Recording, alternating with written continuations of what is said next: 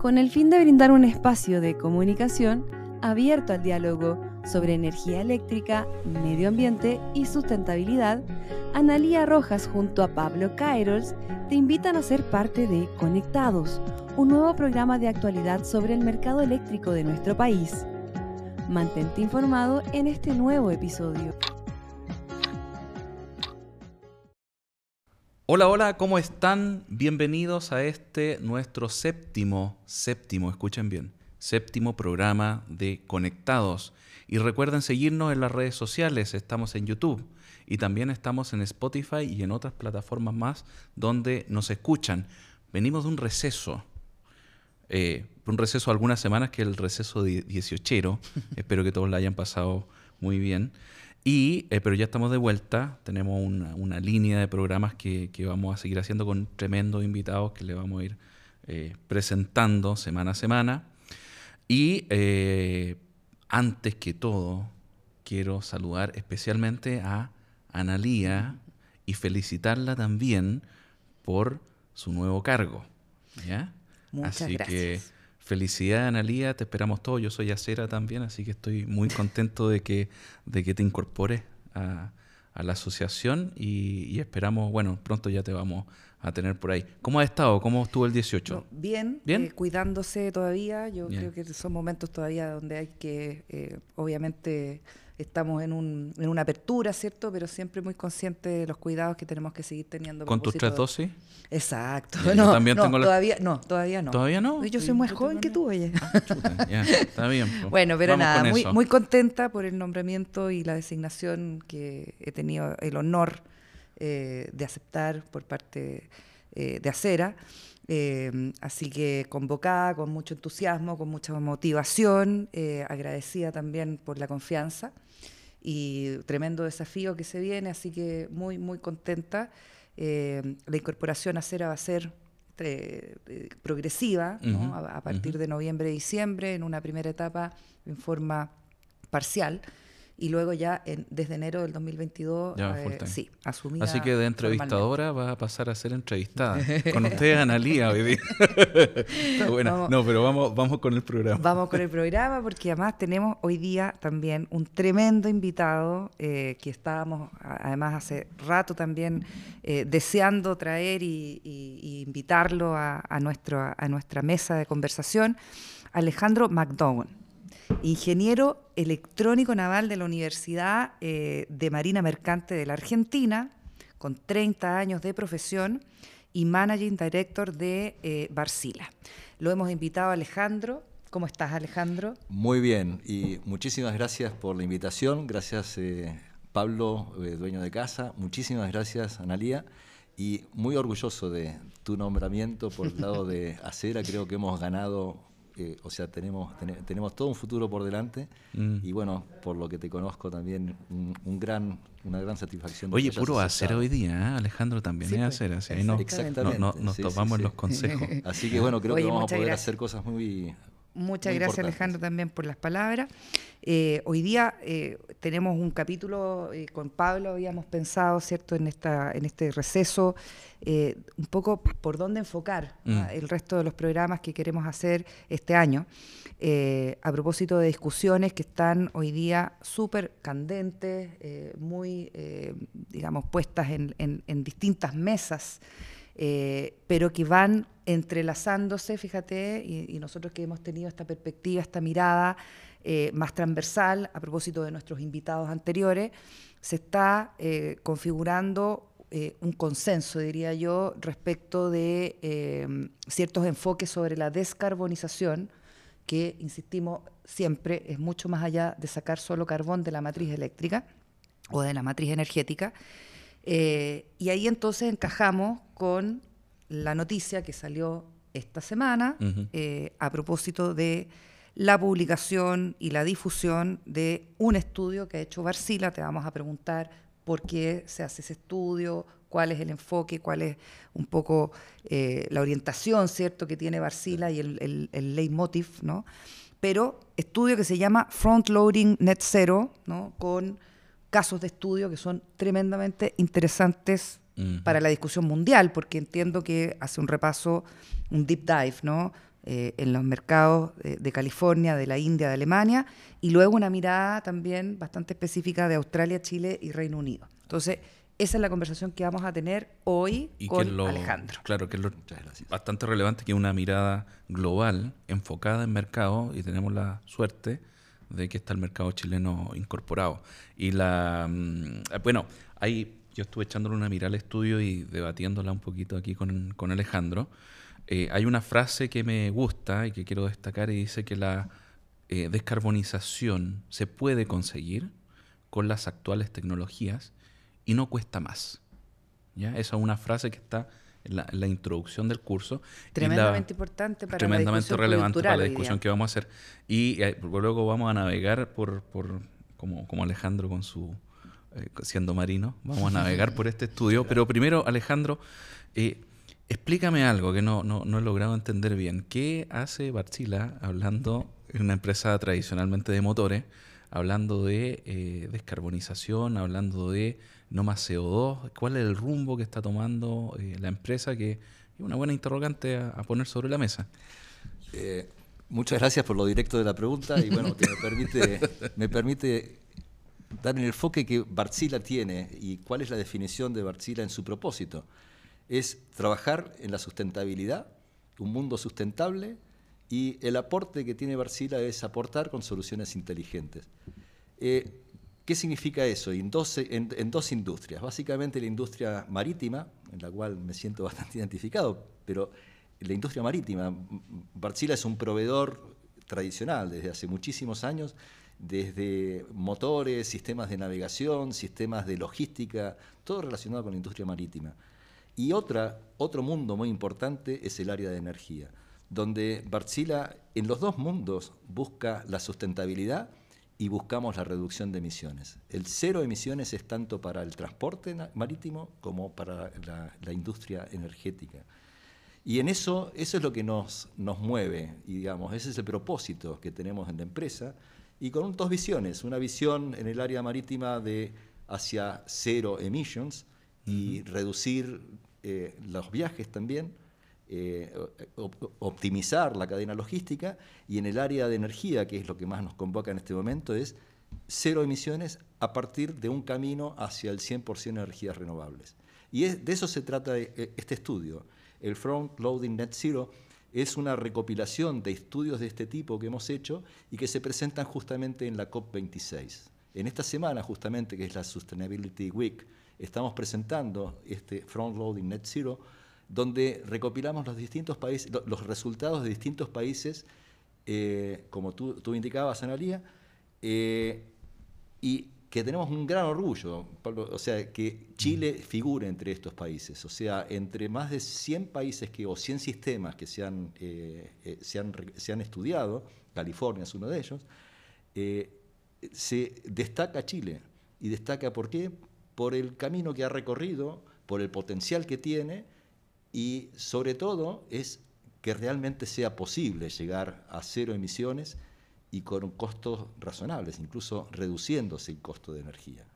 Esa es un poco la... Yo creo que el gancho, fíjate, a mí me, me llamó la atención a propósito de la publicación de la noticia, del anuncio de bueno, ustedes hicieron un evento eh, de carácter mundial, en el fondo está el director, lo veía yo ahí eh, dirigiéndose además también en un contexto, digamos, de presentación general del estudio, eh, pero haciendo hincapié en algo que generalmente hoy día está chocando con la lógica y la discusión coyuntural, particularmente en Chile, de que descarbonizar significa pagar más en la cuenta eléctrica eh, o por lo menos en el eh, leverage cost of energy, ¿cierto? Hay una instalación de, y la discusión está muy enfocada a eso, a que básicamente también la velocidad de la descarbonización tiene que tener en cuenta el cuidado sobre el impacto en costo de eléctrico.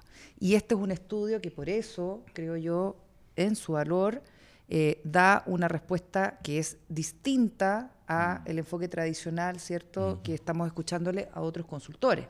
en general, eso es un, punto, digamos, de debate muy fuerte. Claro. Hace, hace creo que 10 años, 12 años, en algún momento creo que José Ignacio Escobar lo, presentaba, era que estaba la dicotomía de decir, bueno, energías renovables va a ser más caro. Y a pesar de que sea más caro, vamos a tratar de invertir. Y bueno, ¿qué, es, ¿qué pasó ahora? Bajaron los costos drásticamente gracias a las energías renovables. Ahora, el paso que tenemos es bastante, e, es igual o superior al paso que hemos dado tiempo atrás, ¿no? O sea, llegamos a un 30% de participación de la matriz energética con renovables, pero para llegar al 100% hay otras cosas que hay que hacer, ¿no? O sea, hoy hay cosas tales como eh, ver con qué vamos a balancear el sistema. ¿no? O sea, por más que tengamos la mejor radiación del mundo, en la noche no hay radiación y no hay energía solar. Entonces hay que balancearlo. Claro.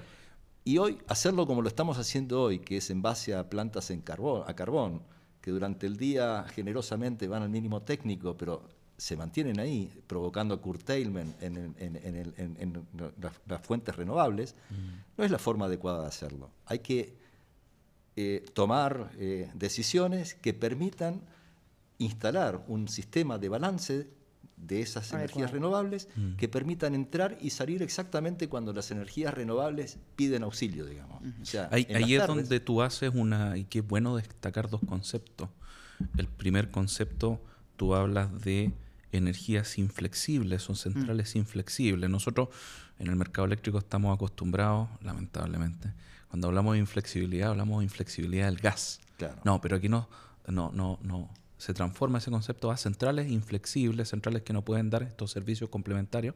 Y por otro lado, hablas de centrales o de unidades que son capaces de dar el balance. Exacto. ¿ya? Y esos son dos conceptos que tenemos que aprender a comunicar porque, de acuerdo a lo que dice el estudio, tenemos una serie de pasos que dar eh, en los cuales tenemos que saber conjugar esto. Cuéntanos ahí cómo, cómo, funciona esto. Sí, o sea, eh, el denominador común de todos estos estudios que se han hecho, creo que son ocho, eh, que se están mostrando en este front, front Loading Net Zero, se, se, describen básicamente en cinco pasos. El primero es integrar energías renovables eh, para estar en condición de reemplazar eh, la, base de energía de, en, base a fósiles. El segundo paso es instalar justamente el balanceo de la energía renovable para cuando yo retire las energías, la, energía que, te da base. La, energía que da base, el carbón típicamente, pero también el diésel, ¿no? Ese tipo de energía, poder retirarlo y que el sistema siga en pie. ¿Y ese balance con qué lo quieren hacer o con qué se postula hacer? Gracias. ese, balance nosotros eh, planteamos hacerlo con centrales térmicas flexibles y estamos hablando de la tecnología térmica flexible a gas. Creemos que por supuesto que el gas también tiene que ser flexible, el suministro de gas tiene que ser flexible. Eh, ¿Por qué? Porque es el menor, menos contaminante de los combustibles que podemos tener a la mano hoy y que tiene el gran atributo de que una central con motores es lo que eh, proponemos. Los motores es como el motor del auto. Yo le doy la partida y arranca y a los dos minutos estoy andando, o a, los segundos estoy andando. En el caso de los motores para plantas grandes son cinco minutos para llegar a, plena generación. Y cuando no necesito más, apago la llave y en un minuto están fuera del sistema. Entonces salió el sol y apagué la planta inmediatamente o se puso, pasó una nube y puedo arrancar los motores en cinco minutos. O llegó la noche. Ese balanceo es parte del sistema, pero el protagonista principal en eso eh, son las baterías, almacenamiento o el almacenamiento de energía en general. Creemos que con la tecnología actual y con la tecnología que viene, las baterías juegan un rol protagónico. Entonces, ¿qué dice el estudio? O sea, son cinco pasos. El primero es eh, integrar energía renovable eh, en forma masiva. Para el caso de Chile son 15 megawatts, 15 gigawatts aproximadamente que pensamos que deben ser integrados en, 15 de solar, que es un, tremendo número. Y otros 5 en energía eólica.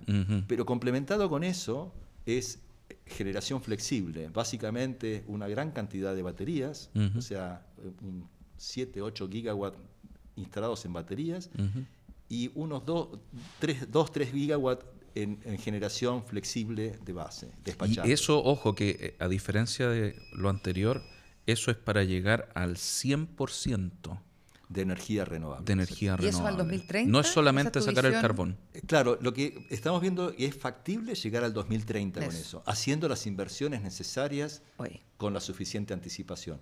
Por supuesto también son inversiones, hay inversiones necesarias en el sistema de transmisión. O sea, básicamente hay que cablear de vuelta a Chile en algunas cosas, porque las centrales eh, a carbón que se construyeron en la costa, obviamente, para tener refrigeración, y los consumidores eh, en, dispersados, en centro sur. lugar, no es la misma funcionalidad, o sea que necesitamos, necesitamos poner el cableado hacia las centrales de solares que están en el desierto. ¿no? Entonces hay que cablear nuevamente Chile. En, ya, pero el estudio no se hace cargo de eso. el, estudio no se hace, eh, asume algunas inversiones como sí, sí, pero está bien. HBDC y demás, mm. pero eh, no es el foco del, estudio. Alejandro, y yo una pregunta que siempre se repite, hemos presentado varios estudios que han hecho eh, consultoras eh, amigas de, la industria. Esta, es la ruta de los estudios. la ruta de los estudios, de verdad, porque tuvimos el estudio de CAS, que también habla de barreras a las renovables y también hace una modelación de incorporación de renovables. Eh, después tuvimos el estudio propiamente tal presentado por Acera y hecho, eh, desarrollado por SPEC. ¿no? Ahora el estudio eh, de, de, de Barcila. Yo siempre hago la misma pregunta porque hay interés en general en nuestro público que es especializado respecto de la metodología del estudio. Al final es una modelación que parte de la base de ciertos supuestos, ¿cierto? Pero interesa siempre también las herramientas que ustedes eh, han eh, utilizado ¿cierto? para esta modelación. ¿Qué nos puedes contar de eso? Eh, bueno, esta modelación, al igual que las otras que hemos realizado en distintos países o distintos sistemas, está en base a Plexos. O sea, Plexos es la herramienta que utilizamos nosotros y en cada país o en cada sistema nosotros buscamos un, consultor local que nos apoya para poder cargar la matriz. Acá hay muchísima información y la verdad que es, es posible hacerlo eh, o sea, la cantidad de información que hay en Chile, mis colegas de, Finlandia están sorprendidos, pero no obstante eso, hemos eh, recurrido a una consultoría que nos hizo Inodu para poder poblar la base de datos y para poder también poner el ojo dónde ir mirando. Entonces, eh, la, la, fuerza motriz de esto, o sea, la herramienta es Plexos, hay una, un grupo importante de, análisis, de analistas que están en, la casa, en Barzila, y que son, son los que llevan ya estos más de 100 sistemas modelados. Y el aporte local de, de Inodo.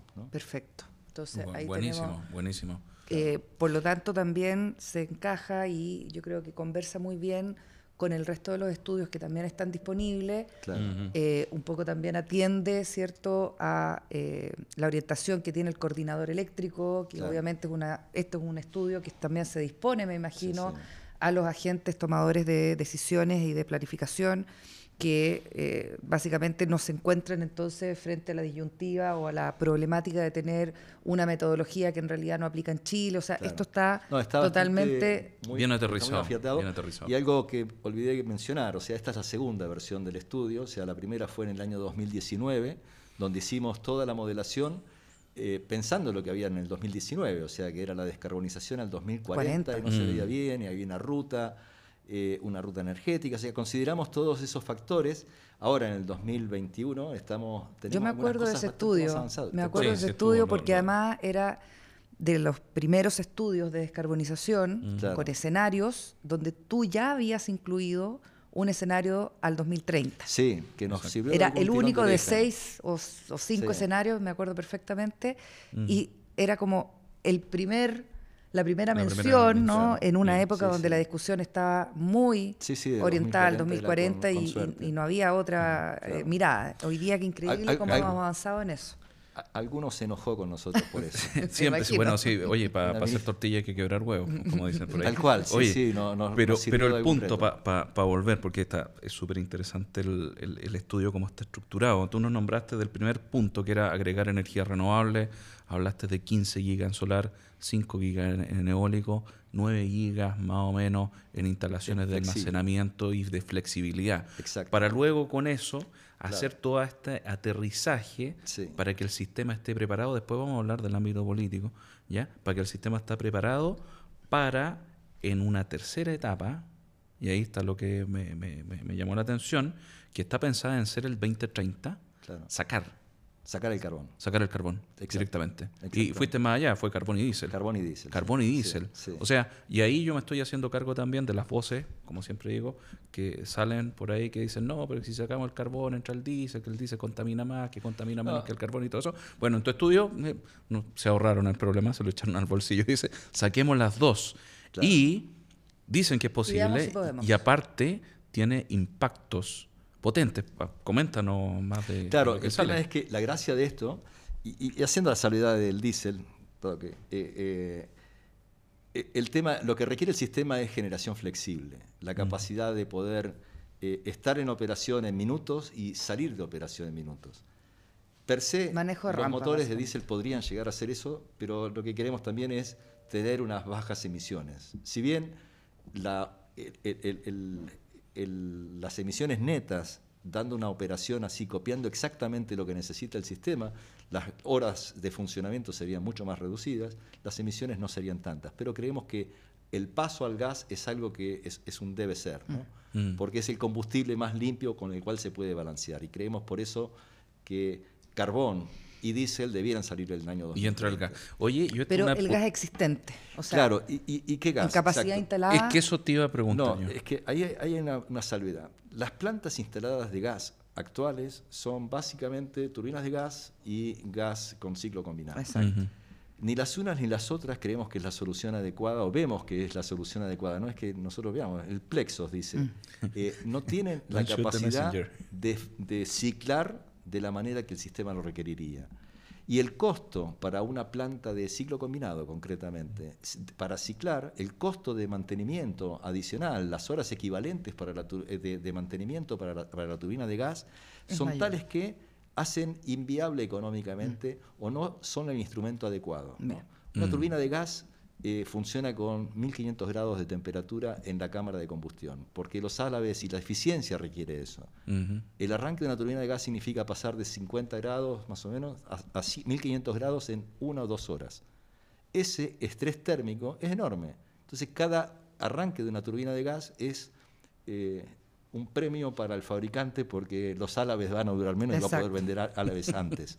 Entonces, eso es algo que está implícito. Entonces, no es la tecnología adecuada los ciclos combinados a gas. Respondiendo a tu pregunta, perdón que fui largo, pero la incapacidad instalada en gas que tenemos actualmente no es la, la óptima para poder proveer esa flexibilidad. También, yo creo que otro titular, otra cuña importante. Y, y- y fíjate que estamos hablando solamente de la tecnología. Eh, quizá en otro programa habl- hablaremos sobre la capacidad instalada de suministro de gas, Claro. si es la adecuada o no, que ya eso, y Sí, ahí nos metemos sí. con varios, varios Pero- temas más, pero ob- obviando eso, Claro. eh, hay que hacer cambios tecnológicos de inclusión de nuevas tecnologías para hacer este sistema flexible, Claro. ¿ya? y luego de eso hacer ¿ah? Claro. y sacar Y- fuera. Y como tú mencionabas previamente, o sea, la gran estrella son las renovables. Mm. 15 gigawatts en, en solar, 5 gigawatts en, en eólica. Una gran... ¿Quién provee la flexible? Principalmente almacenamiento. Creemos nosotros que las baterías están en mejor oportunidad para hacerlo hasta el 2030. ¿Batería y CCP? ¿O- Puede ser CSP, en realidad CSP más que un sistema de almacenamiento, me va, o sea, creo que es un sistema renovable, buenísimo, porque no requiere esta flexibilidad, lo tiene en sí mismo. Claro. Pero no es el sistema por excelencia para proveer flexibilidad, es una turbina de vapor en definitiva. ¿no? Entonces, este estrés térmico no es el mismo que una turbina de gas, pero sí lo es. Pero aún para- existe, tenéis, ten- O sea, tienes no, cosas no en el- movimiento. El, medio, no es comparado con una batería, por ejemplo, que lo hace en milisegundos. un, CSP, yo supongo que lo hace por. Se comporta más como una, como una hidro. como- claro, tal cual. O como una térmica. ¿no? Pero entonces el protagonista son las renovables, eh, baterías mucho, o sea, pensamos que debe haber 7, 8 gigawatts de instalación de baterías y otros 2 o 3 gigawatts de instalación en plantas de generación a gas flexibles.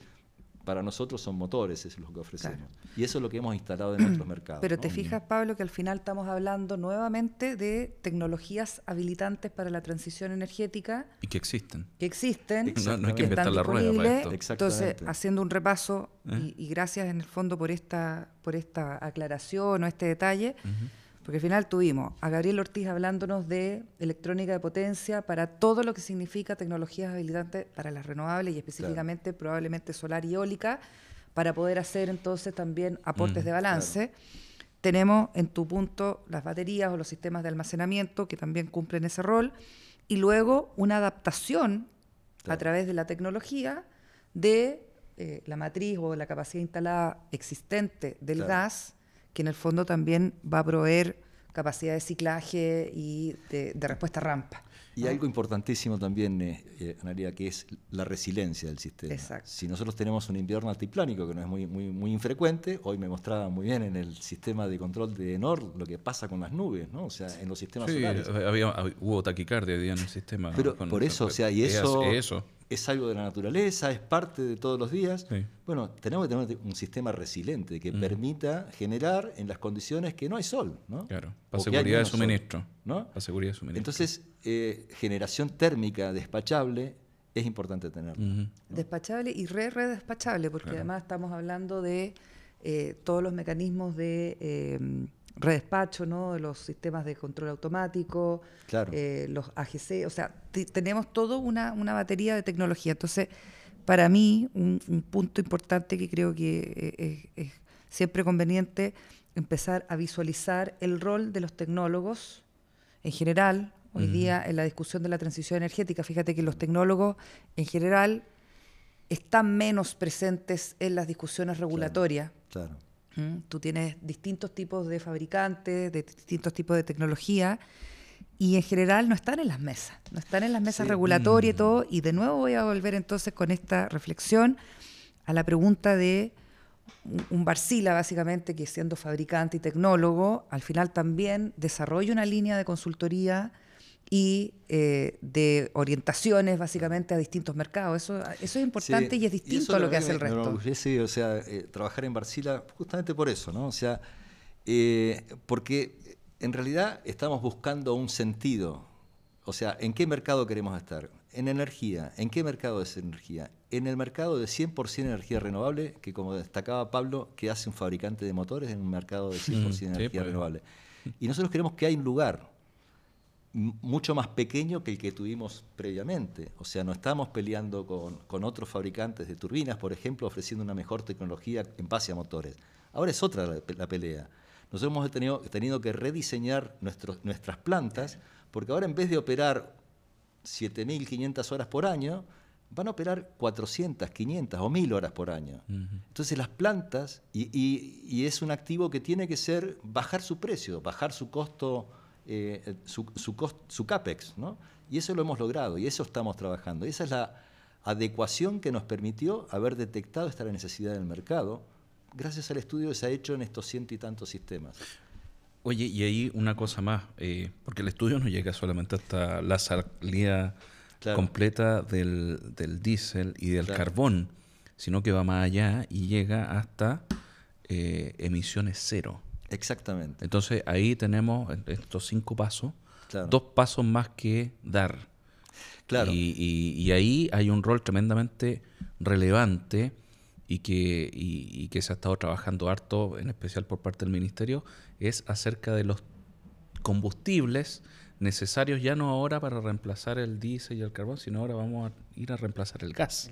Exactamente. ¿Ah? Entonces ahí, eh, cuéntanos Alejandro cómo, cómo, se maneja. Esto, gracias Pablo por darme la oportunidad de ordenarlo un poco. Eh, es cierto, estábamos en el punto 3, donde hicimos toda la inversión necesaria, pudimos sacar el carbón y estamos con un sistema resiliente, seguro y, y, 100% energías renovables, o 95% de energías renovables. Eh, ¿Qué pasa luego? Bueno, el exceso de energías renovables o la abundancia de energías renovables nos permite generar hidrógeno, o sea, o eh, extraer hidrógeno, porque esa es la, palabra.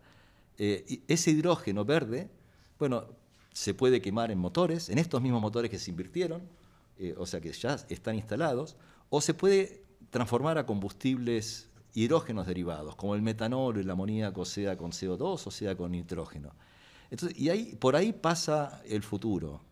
Y de vuelta nos juntamos en los dos mundos, ¿no? O sea, en el mundo marítimo, en el mundo naval, el cero emisiones es quemar metanol o quemar amoníaco en motores de este tipo. Y ahí están los desarrollos de Barzila hacia ese tipo de generación.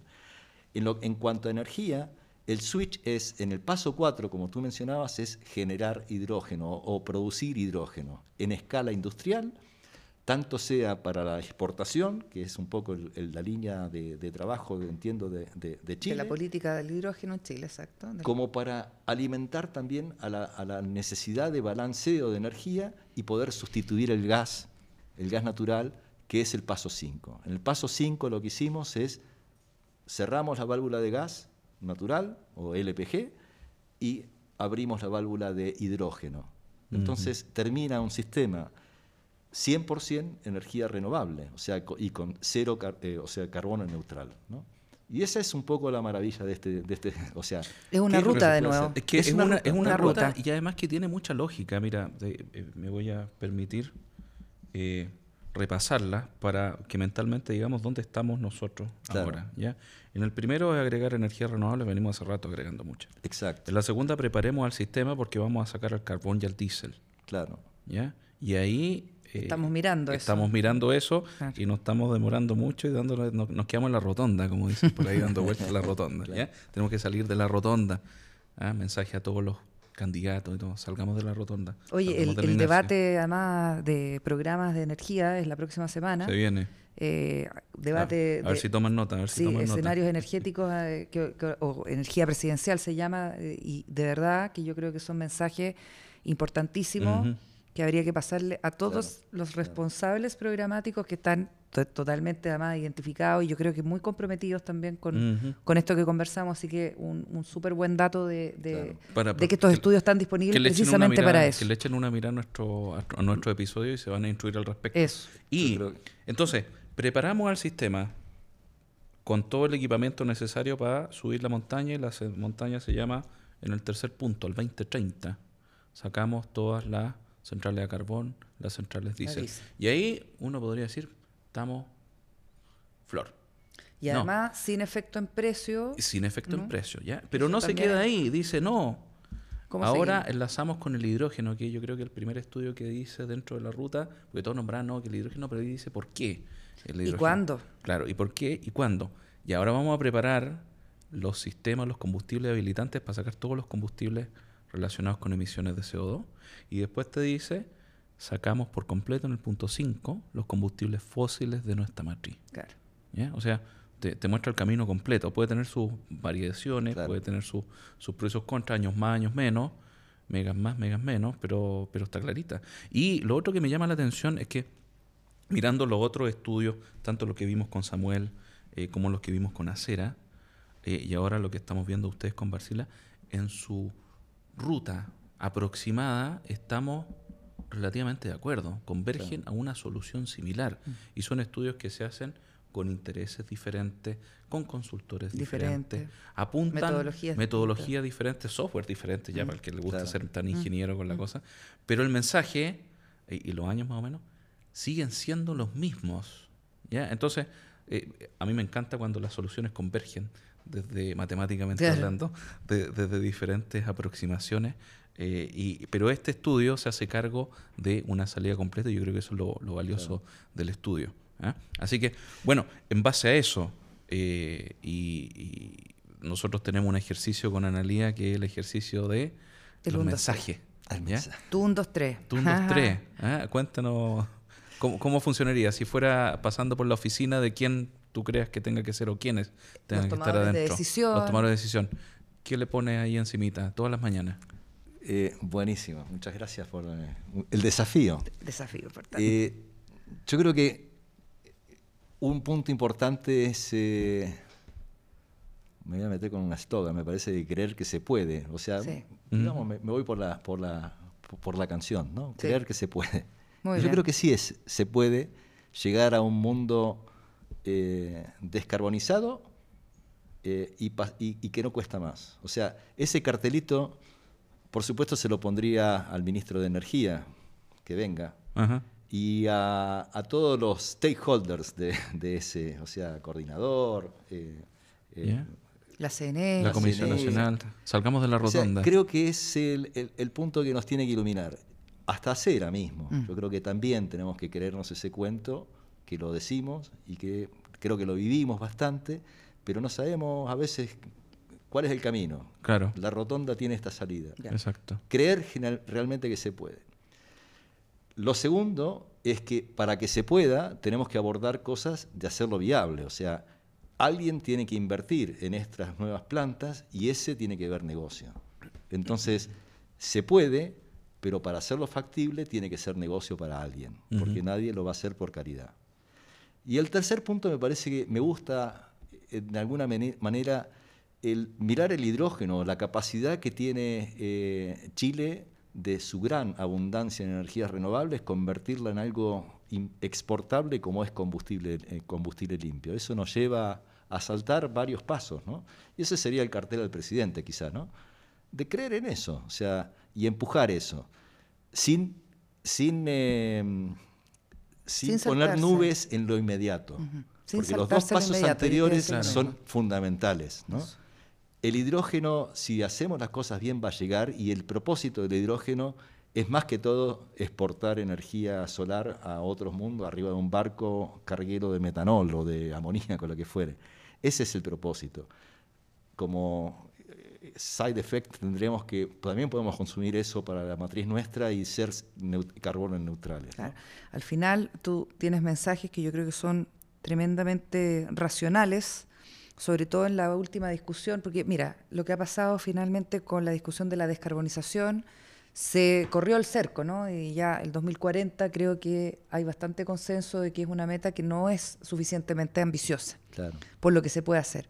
Pero en la discusión del hidrógeno verde, y hemos tenido acá a otros invitados que han insistido en el punto en que pareciera ser que de repente copó mucho la agenda ¿no? De, de la, discusión pública ¿no? y, y la planificación, sobre todo de los anuncios, eh, dejando entonces de lado la agenda inmediata. Claro, puede ser. La ¿Ya? rotonda, lo olvidamos. Claro, está buenísimo. Y glamoroso el tema, evidentemente, pero nos desvió un Claro, poco la, claro. la- la concentración de esfuerzos, sobre todo a nivel más ministerial, ¿no? O, o más de, de- de organismos, ¿cierto?, que, que están fijando política.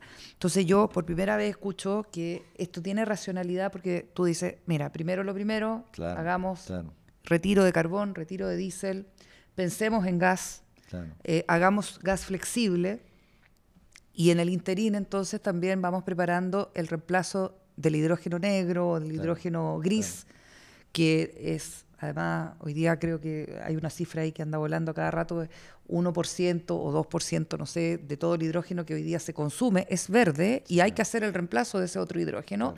Y luego de las formas de producción de amoníaco o de amonio que, que Son los carriers de la exacto. energía. Mm. Claro. y ahí engancho perfecto con el rol, ¿cierto?, de un Barcila que está viendo también transporte marítimo, que es la gran pregunta Sí. a final de cómo vamos a reemplazar aquellos eh, sectores o aquellos consumos que no son El posibles de electrificar, Claro. ¿no? Porque muy transporte complejo. eléctrico va a existir en, en vehículos livianos, en buses, pero la gran pregunta es aviación, Claro. transporte marítimo, camiones mineros probablemente de, a- gran eh, Claro, tonelaje, ¿no? Combustible carbono neutral. Mm. Eso, Y eso es el- los hidrógenos derivados. ¿no? claro. Y es factible, o sea, ya Wärtsilä tiene sistemas funcionando con metanol en barcos en, en Alemania, convirtió motores Wärtsilä a metanol y están funcionando hace cinco años. Ya ese- esos kits de conversión existen. ¿no? A amoníaco está en desarrollo, tenemos un, un- un plan de, de tener... Los motores hoy funcionan con 25% de hidrógeno, en dos, un año más o dos años más vamos a estar con el 60% de hidrógeno y en el 2025 ya hay fecha para que funcionen 100% de hidrógeno. O sea, estáis diciendo mañana. Sí, sí, sí, tal cual. Claro, ¿Por qué? claro. Porque están desarrollando todo eso en nuestras Mm. plantas en, eh, en Finlandia, ¿no? Perfecto. Y eh, el desarrollo va para ese lado. Ahora, el hidrógeno no es el más amigable para almacenar y transportar, entonces por eso necesita un Adecuación, carrier. Y por exacto. eso para el transporte internacional, como tú decías, para barcos, lo que se está mirando es o metanol o amoníaco. Que son más estables. Claro, o sea que son más rentables, o sea, el volumen, la, la La densidad densidad energética. energética es mejor. eh, claro, da mucho mejor. Si no, lo- hay que hacer tanques infinitos de hidrógeno o criogenizarlo, lo que, lo que significa más energía. El, el- el quemar eh, metanol, por ejemplo, no es problema. No es ¿no? problema. Claro. Ya. Amoníaco genera algunas urticarias, pero eh, también se está viendo y es una, posibilidad cierta. Oye, Macanú, Alejandro. Oye, eh, para comentarle a nuestros telescuchas. ¿dónde pueden descargar el documento? ¿Es un documento público? Sí, es un documento público. Eh, como Mencionaste que estaba para la COP26, pero, pero ¿hay algún enlace en Barcelona? Sí, te lo tengo que dar. Ya, lo vamos a poner aquí en, el asunto. ¿Por qué? Yo lo difundí ampliamente en algunas redes ya, pero... Claro, gran habilidad de difundirnos. Lamentablemente está en, blanco y negro, pero descárguenlo. No, con el nombre. Aquí ah. están los cinco pasos, todos detallados en el estudio. Es un maravilloso estudio. Fraud Loading Net Zero. Así, se busca, Barcila, y, con todas las... Eh, es, un estudio que además yo lo, leí, estuve haciendo un poco así de una revisión. Eh, yo creo que el capítulo eh, California, India, Alemania eh, son muy profundos, muy profundos. Sí, se echan a la mochila india. Y, sí, rudo. claro. y Australia, Chile, UK también tiene el, mérito ¿no? de haber sido, hemos sido incluidos dentro de mm. estos mercados que se están observando. Una pregunta coyuntural. Entonces, a propósito esta semana hemos estado discutiendo de las alzas de precio de los commodities, mm. gas, carbón, diésel, eh, bueno, acero. Eh, ¿Cómo tú conllevas una discusión donde el anuncio no decir, oye, esto no significa una alza eh, en los costos o en el, en, el, en el, costo de la energía hacia el 2030 y luego del 2030 al 2050 hay una rebaja, ¿no? Claro muchas veces la coyuntura no nos hace ver que esto es posible porque estamos metidos, ¿cierto?, en la semana en donde los precios del carbón y del gas, como te decía yo, del acero, incluso de los paneles solares, el transporte, todo nos está hablando de presiones inflacionarias. Sí, sí. ¿Ah? ¿Cómo, conjugamos esta, esta otra conclusión? Afortunadamente, y, espero que así siga, el, el sol no tiene precio y el viento tampoco tiene precio.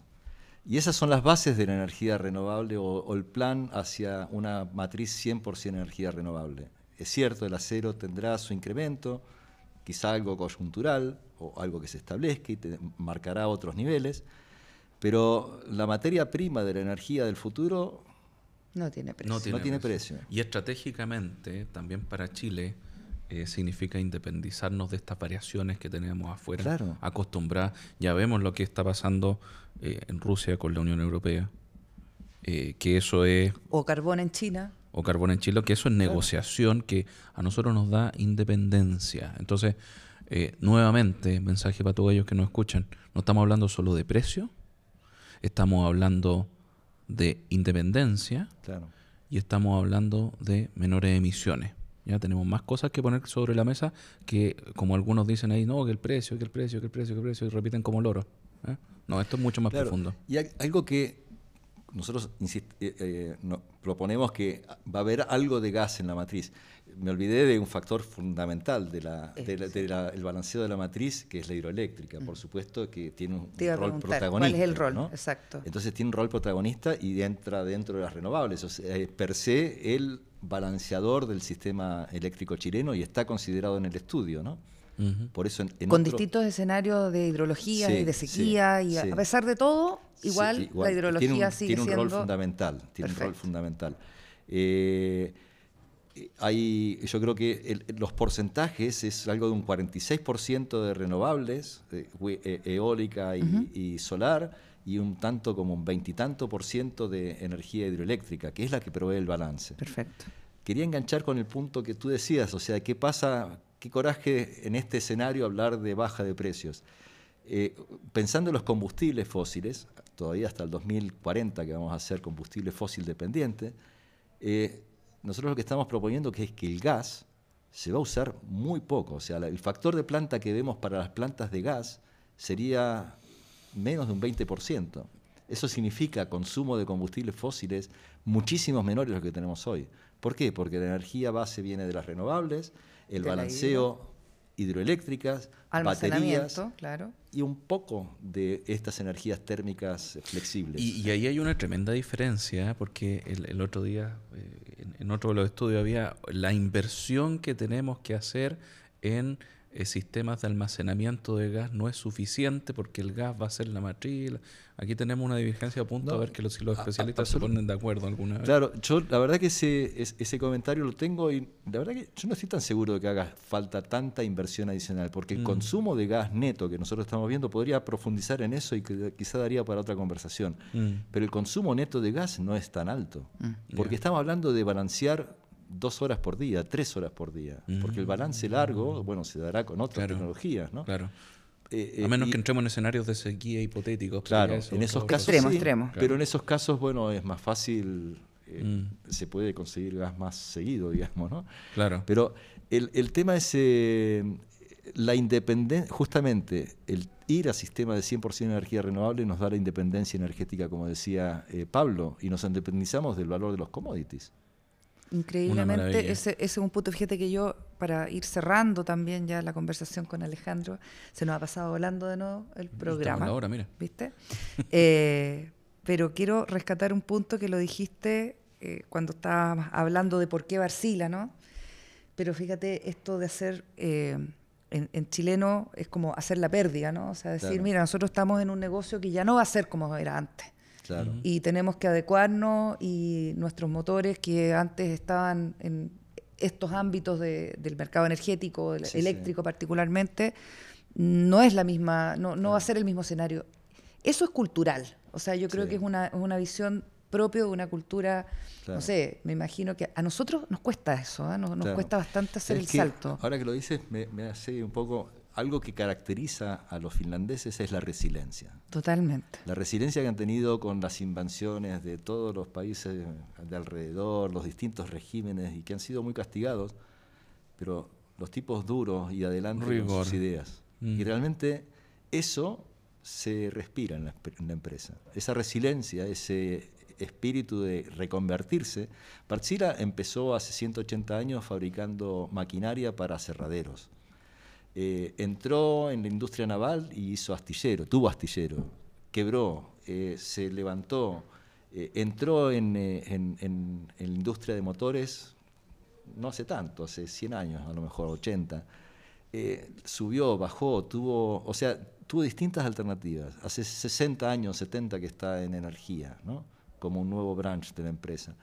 O sea, esa creatividad y esa resiliencia está en el ADN de Arcila y esa reconversión Está plasmada en este estudio. está, está dentro. No, Maravilloso. increíble cómo se traspasa lo cultural, fíjate, Sí. a finalmente Sí. el mensaje que tú Es también cierto, y yo no lo había de Sistema, sistemas eléctricos flexibles y resilientes de una compañía que ha demostrado Claro. ser resiliente también y flexible en su propia transformación. Yo quería rescatar eso porque creo que es algo que culturalmente nos cuesta mucho y eso impide muchas veces eh, los acuerdos y Hacer los y- cambios y necesarios. evidentemente. Oye, Don Pablo, tremendo programa. Muchísimas gracias. Gracias a ti, Me Alejandro. sentí excelente. Gracias a ti, Analía, Gracias a nuevamente eh, por estar con nosotros, como siempre. Así se que vienen más programas viendo. interesantísimos la próxima Sí. semana y subsiguiente. Vamos. Tenemos una, lista una lista No, nos vamos a sorprender, chiquillos. Vamos a lanzar en Instagram también. Así Los que- felicito por el programa, realmente excelente iniciativa. Yo creo Sí. que hace falta un espacio como este. Y Claro. bueno, muchísimas gracias por. Como siempre, Alejandro, en nuestros pensamientos, porque de verdad que ha sido aporte, aporte, aporte. Yo me acordaba del estudio del 2019, hoy día otro estudio más, así que nos Y vamos cuando con quieran, eso. Lean el, esta- el reporte. Cuando quieran, está su casa. Eso. Así que Muchas gracias. que tengan una buena tarde. Perfecto. Saludos a todos. Feliz fin de semana también. También. Chao, chao. Chao.